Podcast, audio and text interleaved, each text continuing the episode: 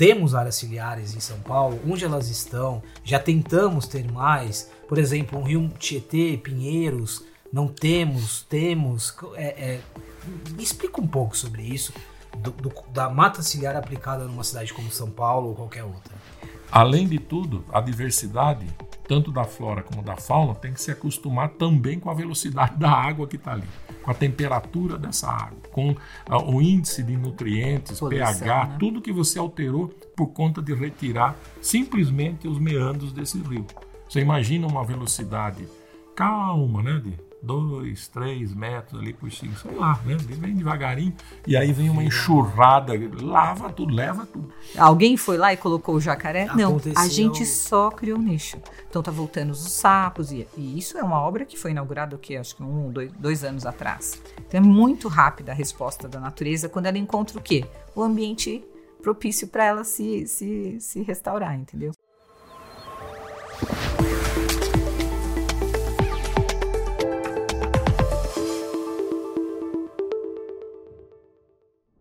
Olá pessoal, eu sou o Pacete, jornalista especializado em tecnologia e inovação, e esse é mais um episódio do Habitability, um podcast e videocast oferecido pela MRV Co. E como sempre, vamos trazer um assunto aqui que às vezes parece que ele está isolado, mas se relaciona com a nossa vida, com o nosso dia a dia, com, a, com esse conceito de habitar, morar e melhorar a nossa vida, pensar no coletivo também. Hoje te, é um assunto muito, muito legal. Eu sempre sou entusiasta dos assuntos que a gente traz aqui, né? Eu digo para vocês que às vezes um assunto parece técnico, mas ele é muito humano, comportamental. E o de hoje, mata ciliar, é um assunto que eu particularmente é, sou leigo, mas me interesso muito. Eu acho que todos nós deveríamos nos interessar por esse tema. E eu tenho uma dupla aqui que a gente já conversou um pouquinho, já conheci um pouquinho deles. O Jorge Bélix, engenheiro agrônomo, presidente da Associação Mata Ciliar. Jorge, bem-vindo. Obrigado. É, depois eu conto da onça, a gente já fala da onça. E a Lilia Henglen, fundadora da Das Naturland, especialista em soluções baseadas na natureza. Obrigado também, viu, Lilia? Um prazer. A gente já falou um pouquinho aqui nos bastidores, e aí eu explico porque eu falei da onça. Pode contar? Pode contar.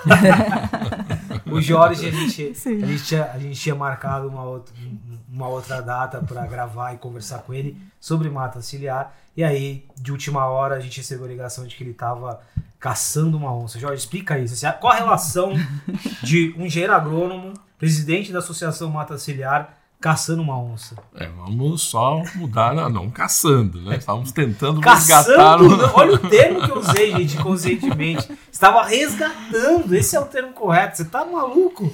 É, dentro dos trabalhos que a Associação Mata Ciliar faz, um deles é um trabalho com fauna, né? E a gente trabalha com felinos todas as espécies de felinos brasileiros. Temos um centro brasileiro para conservação de felinos neotropicais. E constantemente a gente é acionado pelos órgãos públicos, principalmente para dar apoio no resgate de animais em situação de risco, né? no caso, nesse caso específico, uma onça também. E nós fomos, vinha vindo para cá, na estrada me ligaram, falaram, temos que ir urgente para uma determinada cidade aí, precisa pegar o pessoal aqui para a gente poder resgatar esse animal. Mas como eu estava falando para você, na maior parte dos casos você não tem a necessidade de resgatar esse animal. Ele está, na verdade, de passagem num determinado momento, porque ele está num período de é, busca de território. Né? Ele foi desmamado ali pela, pela mãe, né? e tá, ele tem que encontrar o território dele. E muitas vezes as câmeras de condomínio, as câmeras de segurança nas cidades tal, acabam flagrando esse animal e aí cria aquele, aquela agitação, né? E o pessoal começa a pedir socorro. Ah, tem uma onça aqui. Não, essa onça sempre esteve ali. Ela só está de passagem e essa passagem dela foi registrada em algum momento. Né? Então foi, foi isso que aconteceu. Que interessante. Ou seja, literalmente aqui. É, a gente deu risada nesse episódio, mas ele é muito, ele é muito importante até para a gente refletir, né? Assim, é, o episódio de uma onça sendo resgatada, o quanto que isso diz sobre a nossa relação com a cidade, com o espaço e por aí vai. Eu posso só fazer um parêntese rapidinho, né? Isso porque animal silvestre não entra no planejamento urbano. Tá? Você vê todo o planejamento urbano hoje. Hoje se pensa em rio, se pensa em floresta urbana, remanescentes florestais. Você pensa, obviamente, nas pessoas, no trânsito e tudo mais, mas animal silvestre não entra no planejamento urbano. Você vê isso prova disso, os planos diretores que começaram a ser revisados aí, nenhum deles, ou pouquíssimos, raríssimos, é, citaram animal silvestre. Você fala de bem-estar animal, tem lá o animal doméstico, entra nos planos diretores, mas animal silvestre não. E sabe o que é interessante? Às vezes você pode se perguntar, né? nossa, mas eu tô em São Paulo, animal silvestre, sim, animal silvestre. Eu tava sim. até comentando, a gente tem o Rio Pinheiros, Tietê, o tanto que tem de capivara, macaquinhos e tantos outros animais. Sim. Muito interessante essa observação. Ô Lilia, é, conta um pouquinho da DAS, já começando pelo nome, assim, que me uhum. chamou a atenção, né? DAS Naturland. Né? Isso. Né? O é. que significa? É a terra natural. Então, como a gente trabalha com soluções baseadas na natureza, qual que é o nosso objetivo? Então, soluções baseadas na natureza foi um termo cunhado em 2016 pela IUCN, que é a União Internacional de Conservação da Natureza. O que, que é essa união? É um colegiado de mais de mil cientistas no mundo todo, onde eles criam metodologias para a restauração do meio, é, da ecologia, fazer todas as restaurações é, naturais. Então, a ideia era criar o nome de uma empresa ligado com o que eu faço, que é trazer o máximo de reverter máximo a situação de uma antropização para um meio natural. Então foi essa coligação. E eu sou de origem alemã, então por isso que eu acabei usando das ah. Naturland. E já era o nome do meu sítio também, que eu tenho, agora eu estou morando, finalmente consegui mudar para o interior de São Paulo, moro em Juquitiba, no coração da Mata Atlântica. Que delícia. Então isso é muito bacana por, por isso. Muito bom. Vamos lá, mata ciliar. E aí, é, Estamos falando aqui do sítio, fal... É, é, você mencionou Mata Atlântica, né? Isso, Mata Atlântica. Os animais silvestres na, nas cidades. Vamos falar aqui de, de mata ciliar. Primeiro, o que, que, é uma mata ciliar? Eu fiz até uma brincadeira, gente, que hum. com a Lília, que às vezes a gente toma conhecimento de uma mata ciliar ou quando tem um acidente aéreo hum. e tal, porque acaba sendo ali na região, mas é, é, o conceito de mata ciliar, o que é? Eu gosto de falar de uma maneira muito simples. Mata ciliar é igual aos nossos cílios.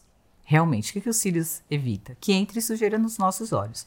Então, a mata ciliar, a função principal é essa proteção do nosso meio hídrico, né, do nosso manancial. Então, ela evita que chegue a sujeira até, até, até o rio. Ela também tem uma, outras, outros tipos de, de ações que ela promove. Então, ela, ela serve de nicho, nicho ecológico, é onde os, as aves vão nidificar, onde, por exemplo, a zona ripária, que é essa intersecção da água com a terra, nós temos as plantas macrófitas, então essa planta ela também faz uma fitorremediação da qualidade da água, então ela ajuda também na restauração da água e também é onde a natureza vive. Então a gente cria esse corredor ecológico de proteção. Então é uma proteção da é, proteção em primeiro lugar do recurso hídrico, ela protege a paisagem, ela garante aquela paisagem natural, que é o que a gente busca ter. É, e esse nicho da biodiversidade, tanto da fauna quanto da flora. Também na mata ciliar, a gente tem nessa área de intersecção com o rio as áreas brejosas. Então, as áreas úmidas, como elas são chamadas, elas têm uma importância vital para a saúde do rio, porque se a gente quer um rio vivo, o que, que a gente quer? É, por mais que, por exemplo, o nosso Rio Pinheiros aqui em São Paulo, se ele fosse uma piscina de água transparente, mas se não tivesse um peixinho ali, é um rio vivo? Não é. Né? O que traz a vida do rio, essa, essa ecologia, são os animais né, essa convivência harmônica entre o ser humano e os animais. Então, é, a mata ciliar é essa importância de garantir a nossa segurança hídrica. As zonas úmidas também, ela tem uma importância muito grande para o estoque de carbono. Uma área úmida, às vezes, ela pode estocar carbono mais de 60 vezes, segundo o WWF, do que até as próprias florestas tropicais. Então, a gente tem essa importância. E a zona úmida é o quê? É o berçário da natureza. Então, a mata ciliar ela tem toda essa faixa de floresta, aonde a fauna trafega e ela precisa dessa proteção, porque a fauna ela precisa se sentir protegida. Por exemplo, se a gente pega ali ao redor de um lago público, Parque do Ibirapuera, Lago do Parque Ibirapuera. Uma vez eu liguei para um, um, um professor e falei assim: Ah, mas as margens do lago estão tão naturais logo quando eu comecei a trabalhar né, com, com sustentabilidade. Porque tem grama até a beira do lago. Mas se eu colocar ali um passarinho, o predador dele vai pegar ele lá. Então a gente precisa da, das plantas, principalmente das plantas aquáticas, nesse primeiro ripare, e de todas as árvores, os arbustos naturais, das plantas nativas, para formar esse nicho de proteção da natureza. Ou seja, aqui é proteção em vários aspectos, né? sim, né? E sim. aí, Jorge, uma dúvida é, da, desse perfil de uma mata ciliar. Ela tem um perfil específico? Acho que o conceito está muito claro, Tá. o, o, para que ela serve também, mas ela tem um perfil de, é, de uma, uma flora específica, de como que é esse... É, são. eu não- Quando a gente fala mata ciliar, né, e, e aí são os perigos dos conceitos né, que a gente usa e, e vão fixando. É, o que a Lilian falou, perfeito, né, é isso que acontece e, e são essas funções e tal. Mas a gente gosta de falar de áreas ciliares, né, que vai mais além do que a mata ciliar. Quando você fala mata ciliar, você olha a árvore. Normalmente, isso o administrador público, quem está fazendo planejamento, a mata ciliar, vou fazer uma restauração, vou plantar árvore, né? E aí pode acontecer alguns erros, porque você vai plantar árvore, que árvore? Dentro da pergunta que você está falando. Né? A mata ciliar ou as áreas ciliares, elas têm uma condição muito diversa dos outros campos no entorno. Né? É, então, assim, você tem restrição de ar por conta da umidade, você tem excesso de umidade, você tem a questão de nutrientes, você tem uma série de é, é, fatores ali que vão interferir no que vai existir dali para frente. Então é uma vegetação muito específica, muito adaptada, muito é, é, em menor número de diversidade, vamos dizer assim, em termos de árvores, se a gente for falar em árvores, do que a Mata Atlântica ou a mata a vegetação arbórea que está ao lado dela. Né? Então, assim, é um, é, um, é um nicho muito específico né, daquela vegetação, com uh, uh, exemplares extremamente adaptados a essas condições de limitação, né? e isso seja para árvores, seja para arbustos, seja para plantas rasteiras. Né? Então, você tem um ambiente diverso, totalmente diverso, da vegetação vizinha, né? a limítrofe ali dela. Aqui tem um ponto importante. Aí eu vou usar o termo recuperar, não sei se tecnicamente está uhum. é, é, tá correto, mas sim, eu não só é possível, como eu devo recuperar uma, uma área é, é, ciliar, mas eu preciso. É, você deixou claro, tem que ter muito cuidado, tem muita técnica. Eu posso, às vezes, na tentativa de recuperar uma área ciliar, gerar um problema? Pode. Sim. Pode. Se você coloca nós temos assim, é, tinha um caso, inclusive em Niterói, no Rio de Janeiro, que fizeram uma recuperação de mata ciliar com aquela planta que eu esqueci o nome, que é uma planta, aquela árvore que dá muitas sementes. Leucena. Leucenas. Recuperaram com leucenas, que é uma árvore que ela mata todas as outras plantas. É uma, se não me engano, uma, é uma árvore de origem africana que veio trouxe para o Brasil para alimentação do gado. E ela tem um cacho de sementes que ela fica é, proliferando por 4, 5 anos, diferente das nossas. Então, ela compete com a mata ciliar. Então, se você coloca um, Você acaba trazendo mais problemas do que. Porque não é uma planta. Onde tinha essa, essa mata, por exemplo, era um bosque de leucenas, você não vê nenhum animal nativo. Não, não tinha, não tinha passarinho, não, conversando com a população. Porque então tem é, que ser bem é planejado. Habitat, é, é, um projeto de restauração. É, e ela, ela, ela cria todo um, um, um, mecanismo de eliminação, Eliminação. Da, da de, de, plantas que poderiam competir com ela, É. seja rasteira, seja arbórea. Então As ela, naturais. Ela domina, ela domina É. plenamente aquela área. E a gente tem muitos exemplos. Ela falou de Niterói, nós temos muitos exemplos disso pelo Brasil afora, Brasil afora. principalmente no estado de São Paulo, que foram inclusive é, é, é, assim feitos de propósito, né? Ó, vamos fazer uma restauração e se usa a leucena em abundância. Por quê? Porque ela, Ela é cresce rápida. rápido, muito rápido. Ela prolifera. Ou seja, ela tinha. é, é, usaram como um perfil que aparentemente era para benéfico, restaurar rápido mas- e- e aí descobriu o seu problema, que É. era um problemão. Um problemão. E hoje é um problema sério. Para você que é- eliminar ela é uma planta, invasora, é considerada como invasora é- e por é lei, né? muito Por lei, Por lei, é, retirar- é obrigada a retirada. Né? Mas você, assim, você tira, brota milhares. Você É. tira, brota milhares. É, Agora, a a gente- capacidade de germinação dela é, É, inacreditável, é né? No, e no, no caso específico da fauna, é, vo- você também tem. Assim, a partir do momento que você faz uma restauração da flora, esse processo de atrair a fauna, ele é automático? Ou Sim, também tem sim. ali uma introdução? Como que é esse lado da, da fauna em si? Isso é, é interessante, isso é-. Claro. Mas ele é interessante porque, assim, você. É, é claro que depende do tamanho das plantas, depende da condição que você está colocando, mas é quase que imediato você começa a perceber né, é, o retorno de algumas espécies. Né? Da mesma forma que a vegetação que você está colocando ali tem um processo da pioneira e das secundárias, das clímax, você começa a ver a ocupação de alguns animais, né? aves principalmente, que vão chegando, que vão percebendo um ambiente diverso. Né? Você tem plantas, plantas protegem o solo, proteção do solo, você começa a atrair insetos ou pequenos vermes que começam circular por ali, porque tem sombra, tem um pouco mais de umidade, a coisa está mais protegida. Isso você começa a atrair é, predadores né, que buscam é, é, esses animais. Em pouco tempo, algumas dessas espécies, como você faz a, a recuperação desses locais com espécies diversas, né, é, a faixa etária delas também são diversas, né, para começar a dar flores ou frutos. Né? Então, nesse processo também você começa a atrair outros animais. Esses animais vão fazer o enriquecimento também desses locais, porque eles trazem sementes, acabam defecando nesses locais. Ah, é um ciclo e aí você começa positivo. a fazer com que esse ciclo seja positivo e, e, e seja não só interativo no sentido da, da, da, daquele animal com a planta, mas de todo o processo que você está trabalhando para restaurar. E, e, aí o mesmo ponto do, da parte da flora, no caso da fauna, aí também, às vezes, nessa introdução de uma espécie, também muito cuidado, porque aí é o risco de, de criar um problema também, né? É, porque na verdade é. a gente não introduz animais da fauna, Sim. né? A gente só é, a gente só coloca, cria um ambiente propício de mata ciliar ah, então, e bom, a fauna é, vem é automaticamente. E é rápido, isso que é o mais interessante. Então começa a aparecer os, os insetos, aí vem o sapinho, vem a cobra, aí vem os predadores.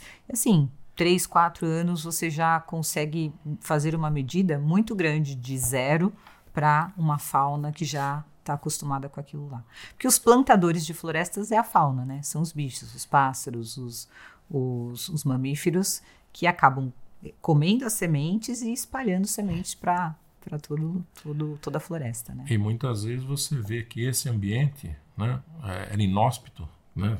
Tava aquilo ali estava totalmente degradado, degradado. tal. E quando começa a ter esse processo, você começa a observar animais, mas onde que estava esse bicho que é. nunca havia aqui e de repente apareceu, é. né?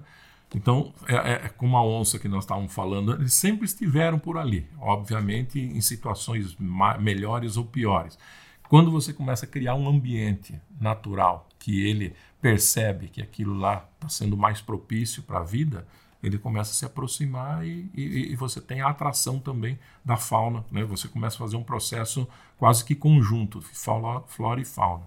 Eu já volto na questão das cidades, que eu vou ficar um tempo, mas eu tenho, um outro elemento aqui importante, é, quando a gente fala de mata ciliar, e aí vocês, é claro que eu quero ouvir vocês. Vamos pegar aqui o agronegócio, por exemplo, né? a, nossa, a nossa economia, a nossa capacidade de, de produzir a partir da terra mata ciliar aqui, e aí de novo estou trazendo um olhar leigo, mata ciliar aqui praticamente é vital para um, um, um cultivo, né? É, é, de proteção, de regeneração, tá certo é, isso? Muito certo. Principalmente porque a gente tem os terrenos né, dos campos agricultura, da agricultura, ele sempre ele vai cair para o fundo de vale, que é onde a gente encontra os nossos rios. Então, o ideal é que a gente tenha, até às vezes antes da mata ciliar, a gente cria franjas, que a gente chama franjas de fitorremediação, onde nós criamos pequenas barragens. Nessas barragens a gente pode colocar plantas nativas que fazem a fitorremediação, porque como o campo ele é descoberto, com as chuvas a gente tem muito arrasto desse sedimento, arrasto do solo. Junto desse arrasto não vem só é, terra, mas vai trazer os agrotóxicos, os fertilizantes.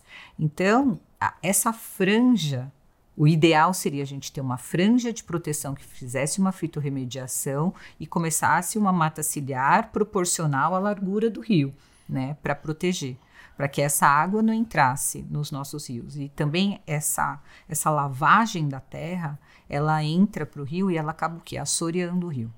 Né? Então a gente perde aquele, aquela capacidade de ter aquele volume de água correndo no rio.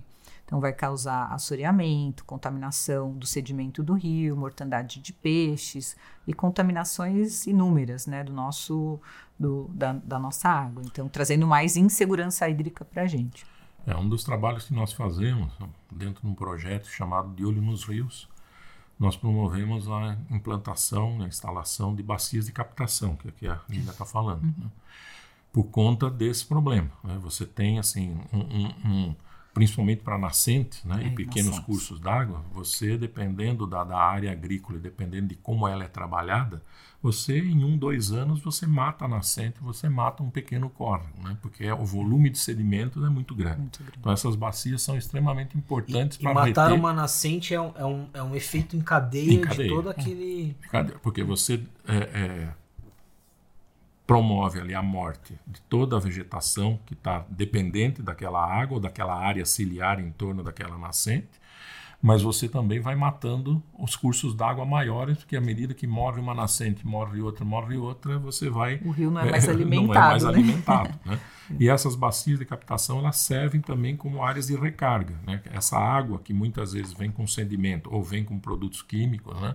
Ela acaba sendo barrada ali, e permite, né, o, o solo permite que ele vá infiltrar devagar no solo, faça uma filtragem natural no solo, né, até ela atingir um lençol freático ou até ela atingir diretamente um, um manancial ali que esteja por perto. Né.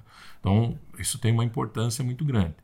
Uma outra observação, né, além disso, né, dentro da proteção dessas matas ciliares, em áreas agrícolas principalmente, você precisa ter uma área é, é, que faça né, como se fosse um, um amortecedor para essas matas, né, porque você tem um efeito de borda muito significativo. Né? É, efeito de borda é o quê? Quando você tem luminosidade entrando na floresta, que aí interfere na vegetação que está lá né, e promove, por exemplo, a, a crescimento de capins, né, de gramíneas. Cresceu, cresceu gramíneas. Né? Em excesso, você tem o quê? Um barril de pólvora pronto ali para ser incendiado numa seca prolongada e tudo mais. Ou então você está abafando um banco de sementes que poderia existir ali e, e, germinar e renovar aquela floresta. Então você tem vários fatores. Né? Quando o homem mexe, a coisa é complicada. Né? Para você fazer a reversão disso, você tem uma série de mecanismos que, de novo, lá no início da nossa conversa, não é simplesmente plantar uma árvore e falar, eu estou recuperando a mata ciliar. Não, você está plantando uma árvore. Recuperar a mata ciliar exige, exige todo um outro processo, um processo mais amplo, um processo mais assim consciente né, da, daquilo que realmente você vai fazer e mais do que isso, do que você quer fazer, porque o, o, o querer, o, eu vou fazer, estou executando uma tarefa, mas eu quero fazer a recuperação de uma área, exige técnica, exige estudo, exige, exige tempo, exige recursos, exige, exige uma série de outros de outras condições que muitas vezes o poder público não está disposto, ou um produtor rural também não está disposto, né? ou não tem recurso para isso. Então você tem políticas públicas que deveriam existir para isso e, e, nós somos muito carentes nesse, nesse ponto. Agora, falando, está tá muito claro aqui né, é, o efeito de proteção o efeito de continuidade da vida ali e proteção em vários aspectos, né? Uhum. Desde o exemplo que você deu de sementes até a, a, a parte dos incêndios, é, por exemplo, é, é, é, muito, ou seja, é vital aqui para toda, toda a nossa conversa. Cidades, cidades e, e, e, áreas ciliares, né? Agora eu aprendi o conceito amplo. É, vamos pegar, a gente está falando de São Paulo, mas é, pode ser qualquer cidade. Qual que é essa relação, assim? Temos áreas ciliares em São Paulo, onde elas estão? Já tentamos ter mais? Por exemplo, um rio Tietê, Pinheiros, não temos, temos. É, é, me explica um pouco sobre isso, do, do, da mata ciliar aplicada numa cidade como São Paulo ou qualquer outra. É, depende da área. Às vezes a gente, em um rio, nós temos áreas ciliares bem, bem, bem protegidas, quando o homem não, não, não mexeu, e em alguns outros trechos nós temos casas em cima do rio. Então, isso varia muito. É, o conceito, principalmente agora com a nova lei da, das APPs urbanas, né, que você diminui aonde já está consolidado, é muito difícil a gente reverter a restauração. Né? Então, nós estamos nesse momento na década da restauração dos ecossistemas da ONU. E as cidades, o gestor público, ele precisa olhar com esse olhar da restauração, para trazer a natureza o mais próximo do que ela era. Então, nós temos um rio Tietê, por exemplo, que ele estava ainda com as margens naturais, que ali seria um caso espetacular de exemplo se a gente pudesse fazer uma restauração da zona ripária, das margens e da, da, da, da, da zona da, da mata ciliar, ao invés de simplesmente colocar uma pista é, de bicicleta para poucos. Né, de, então, nós temos grandes oportunidades e dá para conciliar a, em áreas urbanas a restauração da ecologia e a convivência do ser humano. Só que não dá para olhar só pelo prisma comercial. Olha, eu quero ter um, um parque na, marca, na mata ciliar.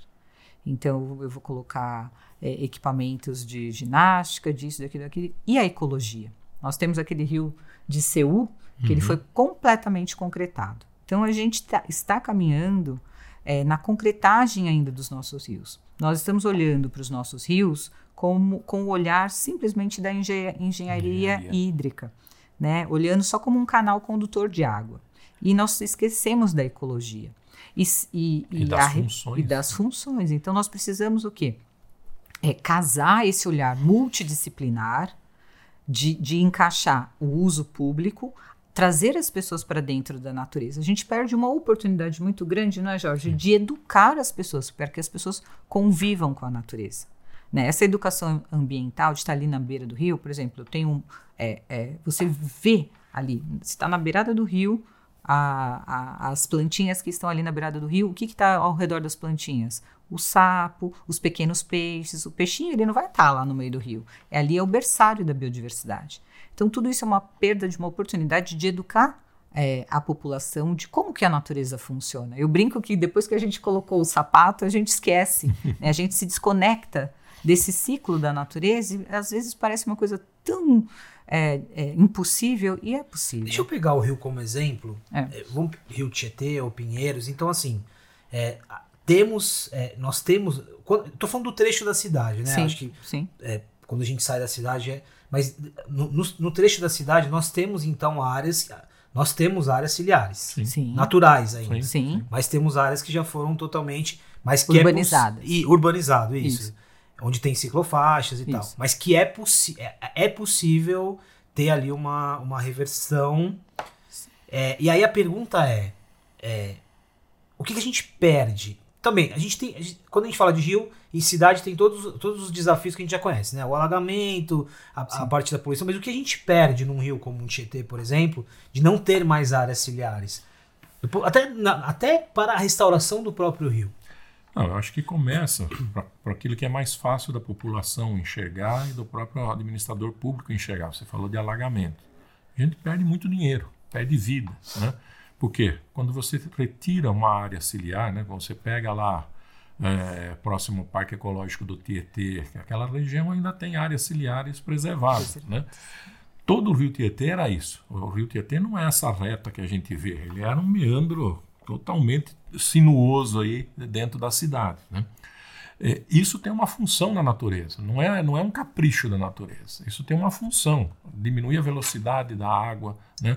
promover a filtração dessa água com, um pouco mais devagar, é, proporcionar como a Lília estava falando, berçários naturais ao, ao, nesse, nesse, Ou seja, mesmo para despoluir um, um rio ser despoluído é, é, com efeito natural, ele precisa de ter velocidade, né? precisa escoar. E, e, quando você muda, quando você altera ali, até isso você muda. você né? muda, exatamente. Porque você tem né, a, a, a, um fator da, da, chuva, vamos dizer assim, dentro de uma cidade como São Paulo. Né? Tudo cai na calha do rio. Aonde chover em São Paulo, vai para um determinado rio. Né? Vamos, vamos, estamos nomeando aqui o Tietê, vai para o Tietê. Você imagina o volume da das bacias né, que estão no entorno, quando a gente fala bacias, são áreas né, é, é, é de, de, de, de, uma, de uma altitude um pouco mais elevada que vai jogar água para um determinado ponto, no caso do Tietê. Então você tem uma série de bacias, de microbacias no entorno desse rio que estão jogando água para dentro. Você tem a impermeabilização quase que total, né? por, por conta de ruas, de casas, etc, etc. Você tem velocidade, né? Porque você tá, você tirou todos os anteparos que a água na natureza né? não tem escorrimento de, de água, né? a, a, a, começa pelas árvores que rebatem a, água da chuva até toda a massa é, é, orgânica que tem no solo que amortece isso e diminui essa, essa velocidade que a água poderia ter. Então você tem essa velocidade da água levando em poucos minutos um volume imenso de água para uma calha que todo, todo ano se fala em vamos rebaixar a calha do Tietê, vamos aumentar as margens com concreto, com muretas. É, tudo bem, você resolve isso por um ano, por dois anos, por cinco anos, mas você tem um ciclo da natureza também de chuvas intensas a cada cinco anos, dez anos, vinte anos, trinta, cem anos, né? que em determinado momento a natureza vai cobrar isso daí. Então a gente tem muitas perdas, né? perdas econômicas, perdas ambientais, né? porque você tirou toda a vida que existia ali, né? É, desde peixes, artrópodes, répteis, anfíbios, aves, tudo que existia de vida você tirou ali. A vegetação, né? porque além de tudo, a diversidade, tanto da flora como da fauna, tem que se acostumar também com a velocidade da água que está ali, com a temperatura dessa água, com o índice de nutrientes, Poluição, pH, né? tudo que você alterou por conta de retirar simplesmente os meandros desse rio. Você imagina uma velocidade calma, né, de 2, 3 metros ali por 5, sei lá, né? Vem devagarinho e aí vem uma enxurrada, lava tudo, leva tudo. Então, aqueles animais que se fixavam em plantas, se fixavam em pedras, se fixavam às margens, eles são varridos, né? são levados embora. Então, assim, nós não conseguimos medir as, as perdas. Né? A gente sabe que existe, mas em que grau isso é, comprometeu até uma restauração ou até uma recuperação de uma área como essa, a gente não tem nem como medir hoje. A gente tem uma ideia para fazer alguma coisa, mas qual o nível de perdas que levou né, essa atuação da engenharia é, é para resolver um problema de enchente, para resolver um problema muitas vezes econômico, porque ah, eu tenho que fazer uma avenida aqui, é mais barato fazer na margem do rio, porque é quase tudo plano. Ah, preciso fazer uma ferrovia, jogo na beira do rio porque é plano. Né? Então, essas ocupações que são pensadas só pelo lado da engenharia e econômico têm causado muito, muito prejuízo para a natureza, quando a gente olha só a natureza, mas tem causado um prejuízo enorme para as cidades, porque o administrador público ele tem que é, gerenciar período de chuva, né, enchentes, perdas de casa, perda de vida, destruição de obras públicas, tem um monte de coisa que na ponta da caneta não estão se colocando ainda. Ou se colocam com outro olhar. Opa, ali na frente eu tenho que consigo fazer a recuperação de. Né, eu vou gastar um dinheirinho a mais ali. Né? Jorge, você mencionou o projeto de vocês do, dos rios, né? Uhum. Tem, é, Lília, outros exemplos no caso do Brasil de bem-sucedidos que a gente trabalhou, áreas ciliares, que a gente teve uma recuperação bem-sucedida, uma preservação. É, em algum momento aqui o Brasil ele pode ser exemplo? Alguma região do Brasil? Tem. Nós trabalhamos num projeto de recuperação da área ciliar da Lagoa de Piratininga, por exemplo. Então é uma lagoa que ela era estuarina, né? Então tinha de vez em quando a entrada da água do mar. Então era uma água um pouco salobra, mas nós tínhamos vários é, brejos ao redor da lagoa. É, por conta da poluição da lagoa, algumas décadas atrás, eles abriram um canal de conexão com o mar para que o mar entrasse, fizesse a lavagem dessa lagoa e voltasse. Então, com a entrada da água do mar, imagina ecologicamente como é, né? Um sapo que está no ambiente de água doce e de repente, pá, vem água salina. Então você mexe totalmente na ecologia. Você já desde... foi um menino malvado? É, ah, já. É, já sabe o que, que, é jogar sal, sal nas, costas, do, nas costas do sapo. Né? Eu nunca fiz isso, mas já cacei passarinho. Então, é, a solução baseada na natureza é perceber tudo isso. Então, quando a gente faz qualquer tipo de projeto de restauração do rio, a gente não olha só ali para o rio e para a calha e para a mata ciliar. A gente olha para a bacia hidrográfica. Né? Hoje, a causa da poluição dos rios, principalmente nas áreas urbanas, nós temos a poluição difusa, que representa 40% da poluição dos rios. Então, por mais que hoje nós tratássemos, coletássemos e tratássemos 100% do esgoto da cidade, por exemplo, se a gente não barrar essa poluição difusa, ela vai para é, é uma lavagem da cidade, né? Lava os bueiros, lava as ruas e tudo e vai para o rio. Então, como o Jorge falou, a gente precisa o quê? Diminuir essa velocidade e reverter o processo de impermeabilização das cidades. Então, agora a, a tendência mundial, é que tem se, se, dito muito, são as cidades esponjas. Por isso que estão surgindo agora, né? Começou é, em São Paulo os jardins de chuva, que eles revertem, então são pequenos espaços, desde os jardins de chuvas, parques, pocket park, todas as áreas verdes, elas têm essa função pode não estar ali conectada né, à margem do rio, mas no, no âmbito da bacia hidrográfica, quanto, hidrográfica, quanto mais a gente conseguir reter e infiltrar essa água ao longo do caminho, evitando que chegue com velocidade, com poluição no fundo do rio, é importante. Então, essa, por exemplo, de Niterói, nós fizemos o quê? Cuidamos desses rios de água doce que entravam com água poluída, fizemos o tratamento dessas águas, através de fitorremediação, que é solução baseada na natureza, né? Então ele passa por uma bacia filtrante, então nós temos uma bacia de retenção é, do sedimento, porque nós tínhamos muitas ruas que não eram asfaltadas. Então quando chove, vem carreando aquele sedimento. Vou te dar um exemplo. O, o lago da, da, minha casa, em sete anos, porque eu moro numa ruazinha, né, numa estrada de terra, em sete anos eu perdi 30% do volume da, da, do, do lago. Nossa, 30%. 30% quase metade. em sete anos, quase metade do lago. Por quê? Do assoreamento que essa, essa, o sedimento, né, que é o solo, nu, traz para traz dentro da, do, dos nossos rios.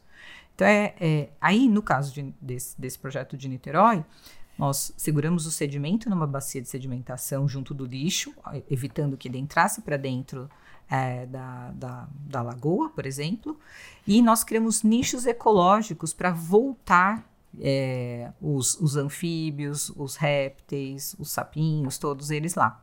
Então, por exemplo, na nossa base, depois se vocês é, procurarem, é, esses dias o prefeito colocou uma foto.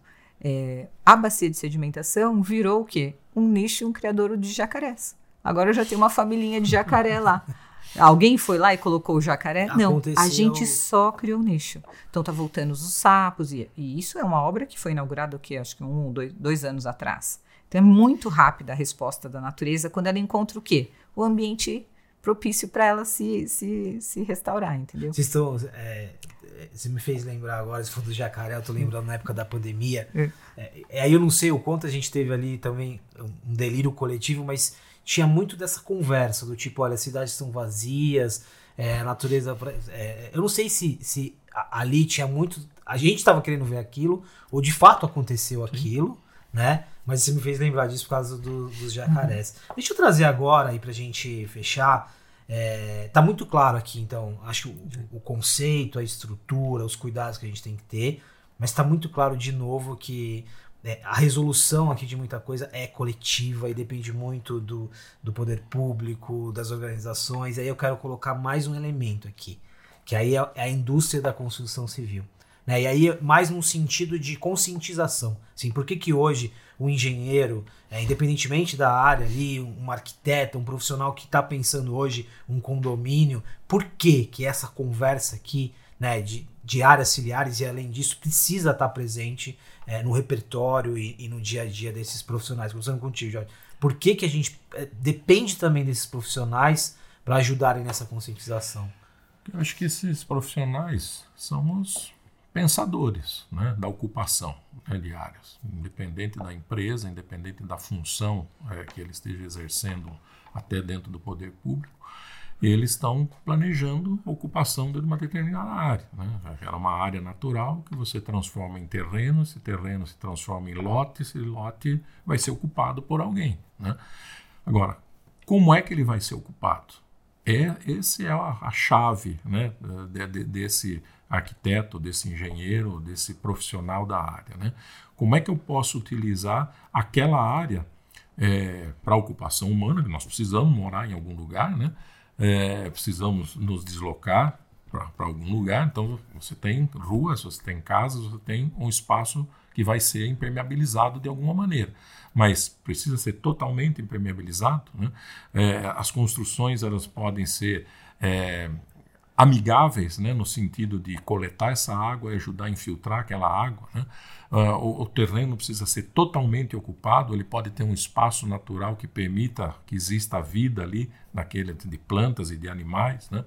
É, eu preciso murar até a beira do rio, eu posso manter uma faixa ciliar é, é, é, é que, que, possa ser é, cumprir as suas funções. Né? Então, repensar o planejamento das cidades e repensar o planejamento de condomínios, de ocupações humanas de uma maneira geral, é fundamental não só para vender uma imagem melhor, né? não só para vender é, é, um padrão é, de qualidade de vida, entre aspas, né, melhor. Porque qualidade de vida não é você tirar a vegetação nativa e plantar grama, não é isso. Né?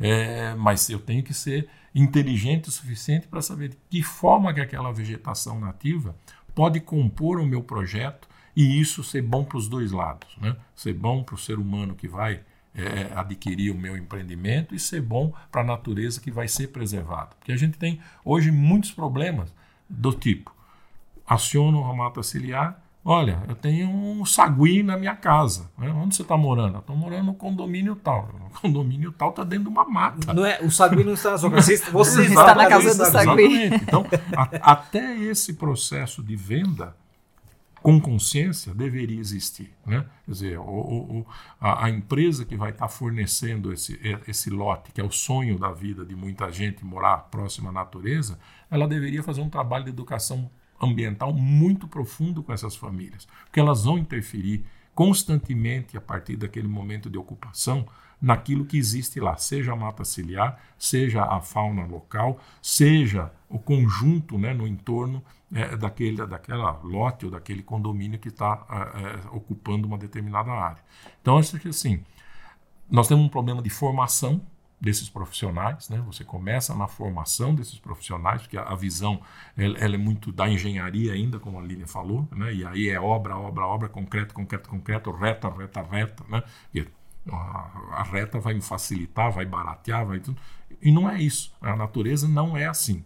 Se a natureza não é assim, vamos tentar buscar elementos na natureza que auxiliem eu valorizar o meu empreendimento, o meu planejamento, o meu, o meu projeto, né?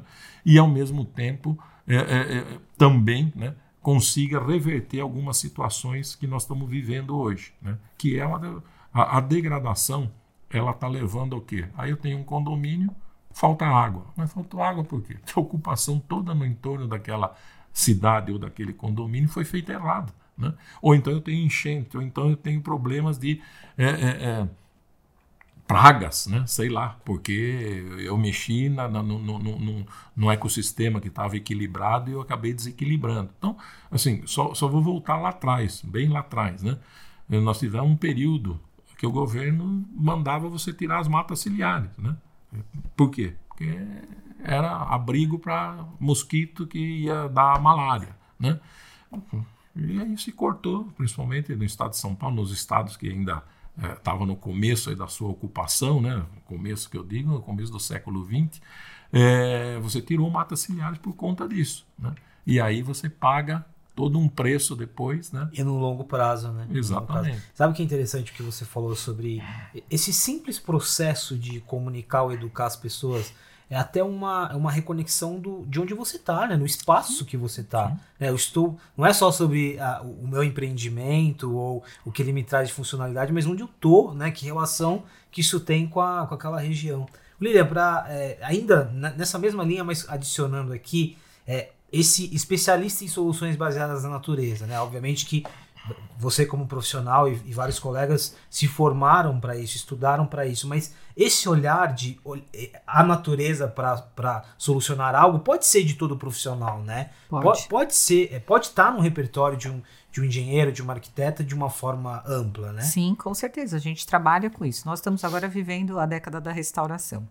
E para cidades, são cidades inteligentes, sustentáveis e resilientes. Então, uma grande oportunidade para que a gente possa agregar valor até aos condomínios, você ter um condomínio sustentável. Então, é uma boa prática que vem das, de todos os países desenvolvidos. Por exemplo, a França agora, ela tá, a, a Prefeitura de Paris decidiu remover 40% do asfalto da cidade, para que a gente tenha cidades mais frescas, com maior biodiversidade e tudo mais. Então, sai na frente aquele arquiteto, urbanista, engenheiro, que vá procurar é, fazer essas parcerias, porque são coisas que você consegue entender e adquirir, mas são parcerias. Então, para a gente fazer um projeto, por exemplo, nós fizemos um projeto na Amazônia, foram reunidos mais de 200 especialistas. Tá certo que era uma área de 6.500 hectares e tudo mais, mas com vários olhares, desde uma pessoa especialista na ictiofauna da Amazônia até o engenheiro agrônomo, então você tem que entender a bacia hidrográfica, aquele lugar que você está. É, por exemplo, nós vamos utilizar um lote Aonde é o corredor ecológico daquele lote? O que, que eu tenho que preservar? O que, que vai ser é, melhor para a natureza e para os futuros moradores daquela, daquela região? Então, é uma questão de o quê? Atualização da tecnologia. Como se a gente fizesse uma pós-graduação, né? Como que eu vou fazer? Ter um olhar diferenciado para aquele, aquele terreno que eu possa usar melhor os recursos e trazer menos impacto é, da ocupação humana lá.